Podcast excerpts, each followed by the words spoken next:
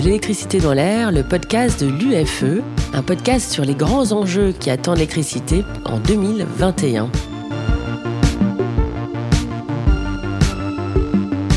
Aujourd'hui, pour ce nouvel épisode de, l'électricité dans l'air, je suis avec Christine Gauchard, directrice générale de GEG. Bonjour Christine. Bonjour Julie. Est-ce que vous pouvez vous présenter? Donc Christine Gauchard, je suis directrice générale de Gaz Électricité de Grenoble. Gaz Électricité de Grenoble, c'est une entreprise locale de distribution. C'est une société d'économie mixte avec un capital composé pour moitié de collectivités locales, donc ville de Grenoble, métropole de Grenoble, et pour moitié euh, d'acteurs industriels ou financiers, euh, Engie, EDF, Schneider sont au capital de GEG. C'est une histoire, c'est 150 ans d'histoire euh, à Grenoble, donc c'est le fruit de toute une histoire euh, énergétique sur le territoire. Et puis c'est euh, aujourd'hui 430 salariés qui exercent des métiers et des compétences sur un peu toute la chaîne de valeur de l'énergie, donc la production, on est producteur d'énergie renouvelable, la distribution, donc les réseaux, et puis la, fourniture, donc toute la négociation, l'approvisionnement, et puis la relation euh, commerciale euh, avec, euh, avec nos clients, et cela sur l'électricité et aussi sur le gaz. C'est assez iconoclaste dans le monde de l'énergie d'être une entreprise locale de distribution. Est-ce qu'il y en a d'autres comme la vôtre? Alors les ELD iconoclastes, je ne sais pas. C'est sûr que c'est original dans le système énergétique euh, français, même si c'est pas du tout original dans certains pays d'Europe où c'est un modèle qui est très développé. Donc en fait, les ELD en France aujourd'hui, c'est 1,8 million de clients, c'est 5% des consommateurs euh, d'électricité en France.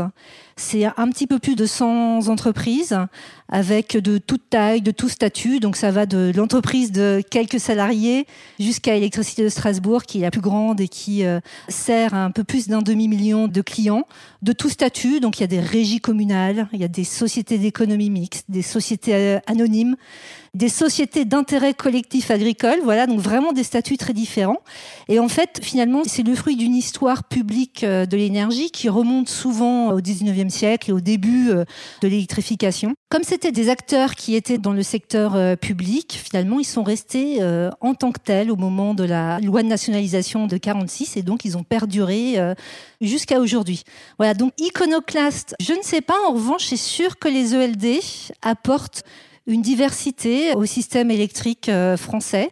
Voilà, finalement, aux côtés des grands acteurs qui ont euh, une force de frappe, euh, finalement la force des économies d'échelle, étant donné la taille, la puissance d'expertise pointue. Nous, on est des acteurs finalement qui agissons sur des dimensions complémentaires, différentes. Donc nous, c'est plus l'ancrage territorial, la proximité avec les, territoires, c'est l'agilité avec les partenaires d'un territoire, et puis c'est aussi euh, la force euh, de penser l'énergie en, en système plutôt qu'en silo. Alors Christine, vous avez une activité historique dans la production renouvelable avec les barrages hydrauliques de l'Isère, bien sûr. Vous avez par ailleurs depuis plusieurs années maintenant investi dans des moyens de production solaire et éolien. Pourquoi et comment avez-vous pensé cette complémentarité entre ces différents moyens de production? Alors à Grenoble, on est dans un territoire d'hydroélectricité et donc forcément, les centrales hydroélectriques euh, sont un élément important dans notre euh, mix énergétique euh, à nous. Mais néanmoins, c'est intéressant de ne pas se baser uniquement sur une source d'énergie renouvelable. Et donc, on, travaille aussi à développer d'autres filières ENR e comme l'éolien ou le solaire. Donc pourquoi c'est important? Parce qu'en fait, euh, chaque territoire a des caractéristiques géographiques, euh, sociales, euh, de ressources aussi qui sont différentes. Et puis certains vont bien se prêter à l'hydroélectricité, d'autres vont bien se prêter à l'éolien, et puis d'autres sites sur le solaire. Et donc finalement, c'est important d'avoir ces différentes cartes en main pour développer ce qui est le plus pertinent. Ensuite, c'est important aussi parce que chaque énergie a son type de variabilité. Les variations du, cycle de l'eau, c'est pas euh, les mêmes que le vent ou que le soleil. Et donc finalement, euh, avoir un, mix renouvelable qui est assis sur euh, différentes filières énergétiques, ça permet d'assurer ce foisonnement cette complémentarité entre énergie et puis la résilience de l'approvisionnement. Et je me demandais si l'on pouvait faire un focus sur votre projet éolien euh, Repowering. Vous travaillez en quelque sorte sur la deuxième vie d'un parc éolien. Est-ce que ça ouvre de nouvelles perspectives? Alors oui, le repowering de notre euh, plus ancien parc éolien, il s'agit du parc éolien euh, de Rivesaltes, donc il y a un peu plus d'une vingtaine euh, d'années, et qu'on est en train de démonter pour le remplacer par un parc qui permet de produire 50% d'énergie en plus. Voilà, donc ça offre des perspectives intéressantes parce que ça veut dire que sur le même terrain, avec finalement le progrès technologique euh, des éoliennes, bah, les éoliennes euh, d'aujourd'hui, avec euh, le même gabarit, finalement, permettent de produire 50% d'électricité en plus. Et donc ça, c'est un bénéfice pour tout le monde et puis pour la production renouvelable. Puis c'est aussi de montrer qu'on peut recycler un parc, par exemple. Oui, tout à fait. Alors, comme on démonte euh, un parc ancien, donc forcément, il y a l'enjeu de recyclage euh, derrière, et donc euh, avec une ambition forte que nous avons de recycler les éléments de cet ancien parc. Donc, que ce soit les fondations, que ce soit le mât de l'éolienne, que ce soit les nacelles, et, que ce soit aussi les pales. Voilà. Alors, en gros, on arrive à trouver finalement, en allant chercher des solutions sur tous les éléments. Sur les pales éoliennes, c'est encore un secteur en émergence, donc probablement il y aurait de la place pour des industriels finalement qui s'attacheraient à trouver des solutions euh, finalement sur le recyclage de ces paléoliennes parce qu'on commence à voir des choses en Europe mais pas encore en France sur, euh, sur cette filière. Et dans votre activité de producteur électrique ou de fournisseur d'énergie, vous ne vous limitez plus à votre territoire historique. Vous restez par ailleurs très présent sur la métropole de Grenoble, tant comme opérateur du réseau que comme fournisseur. Est-ce que vous comprenez certaines des interrogations soulevées récemment par la Creux sur la concurrence sur le territoire des entreprises locales de distribution? Alors, vous faites référence à, une délibération de la Commission de régulation de l'énergie euh, du printemps dernier. Donc, il fait un constat, en fait, hein, sur euh, le fonctionnement de la concurrence sur les territoires euh, des entreprises locales de distribution et où, en gros, la concurrence, c'est vraiment et la vitalité des offres concurrentes une réalité sur le marché des entreprises et un constat que les fournisseurs alternatifs ne sont pas encore très présents sur les territoires des entreprises locales de distribution. Donc c'est un sujet qui est euh, discuté euh, depuis plusieurs années euh, avec la Commission de régulation de l'énergie, sur lesquels se manifestent aussi les opérateurs, les fournisseurs alternatifs. On doit rendre une copie à la creux à la fin de l'année, parce qu'il n'y a pas d'obstacle juridique en fait hein, à cette euh, concurrence. Il y a à faciliter en fait et à euh, l'interfaçage de nos systèmes d'information avec le système d'information des fournisseurs. Et donc on doit euh, travailler ensemble les différents gestionnaires de réseaux de distribution des, des ELD, avec la creux, avec les fournisseurs alternatifs, et rendre une copie d'ici la fin de l'année pour finalement sur la solution qui techniquement euh, permettra euh, aux fournisseurs de euh, s'interfacer plus facilement avec nos systèmes d'information. Et justement, nous évoquions vos activités de gestionnaire de réseau. À ce titre, vous êtes en train de déployer le compteur communicant chez tous les ménages de la métropole de Grenoble. Quels sont les avantages de ce compteur communicant de votre point de vue? Le compteur communicant permet aussi finalement de réaliser de nouveaux projets en fait euh, dans le domaine euh, du système électrique. Alors pour illustrer euh, deux exemples à Grenoble d'utilisation finalement et de valorisation de l'usage du compteur communicant. Donc ça va être par exemple une autoconsommation collective, voilà avec un bâtiment qui a pour ambition d'être autonome en eau, en électricité, en énergie.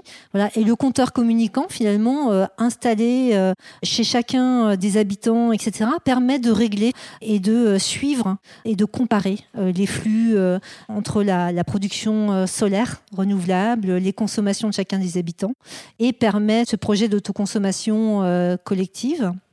Un autre exemple d'usage du compteur communicant, le compteur communicant en fait permet aux citoyens, aux consommateurs d'avoir un accès à ces données de consommation énergétique à Grenoble. Euh, donc GEG e avec euh, Atos, dans le cadre de projets européens, français, euh, ont développé une plateforme multi-énergie, donc qui permet de donner aux clients accès à leurs données de consommation, toutes énergies confondues.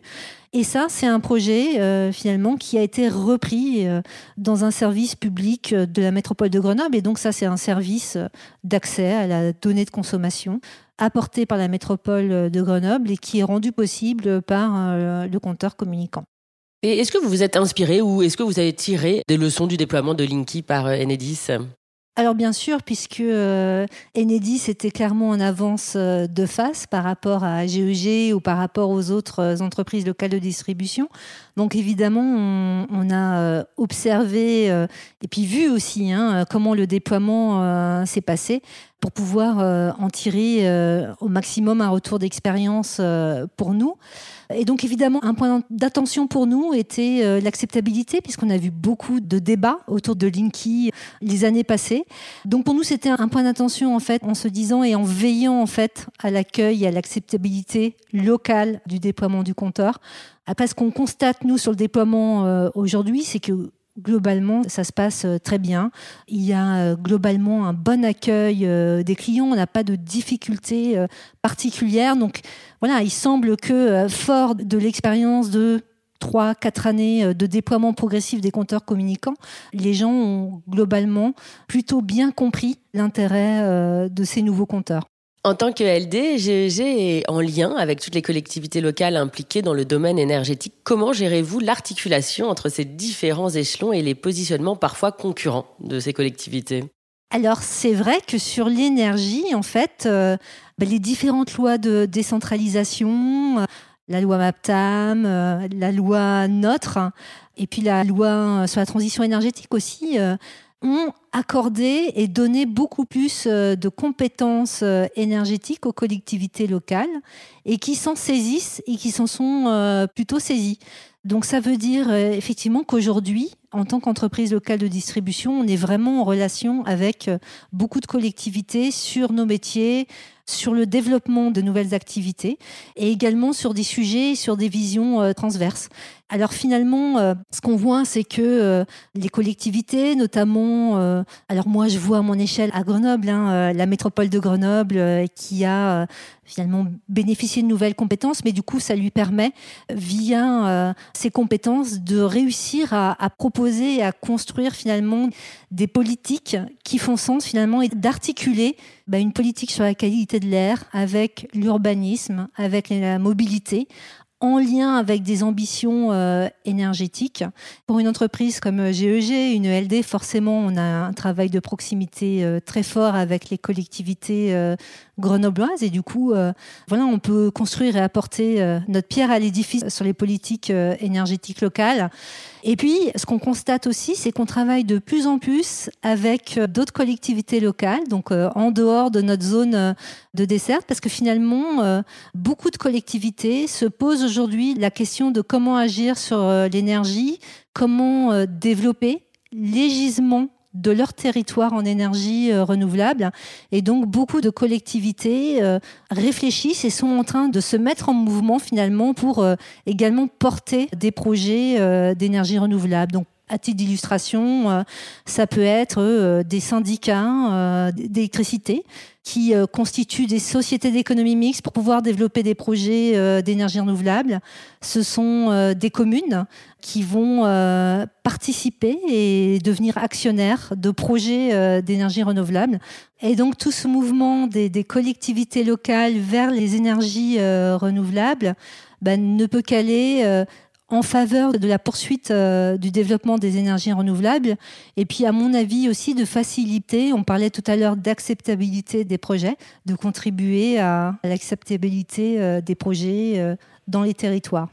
Est-ce que c'est un sujet pour vous, la prochaine présidentielle, par exemple, sur les enjeux climatiques et les évolutions stratégiques susceptibles d'être envisagées? Alors oui, la prochaine présidentielle, forcément, euh, on parlera d'énergie. Aujourd'hui, on a des enjeux et des sujets clés, enfin le changement climatique, donc pouvoir arriver à la neutralité euh, carbone, euh, respecter les différentes ambitions qu'on s'est fixées dans, les politiques françaises qui ont été fixées et européennes. Enfin, c'est important pour euh, l'avenir de nos enfants. Euh, et les entreprises de notre secteur euh, ont un rôle déterminant à jouer en fait pour contribuer à ça. Donc forcément, l'énergie, ça ne pourra qu'être un sujet important sur la prochaine campagne présidentielle. Voilà, et donc forcément avec des questions autour du mix énergétique. Voilà, quelle place pour les renouvelables, quelle place pour le nucléaire toutes les questions autour des nouveaux usages aussi, euh, voilà, comment on développe euh, les nouvelles mobilités, euh, le véhicule électrique, voilà, tous ces sujets-là qui concernent en fait directement les citoyens, qui sont très politiques parce que ce sont des sujets éminemment d'intérêt général qui, je pense, feront l'objet de programmes et, et de débats pendant la campagne. Merci beaucoup Christine pour cet entretien passionnant. De rien, avec plaisir. Et à très vite pour un nouvel épisode de l'électricité dans l'air.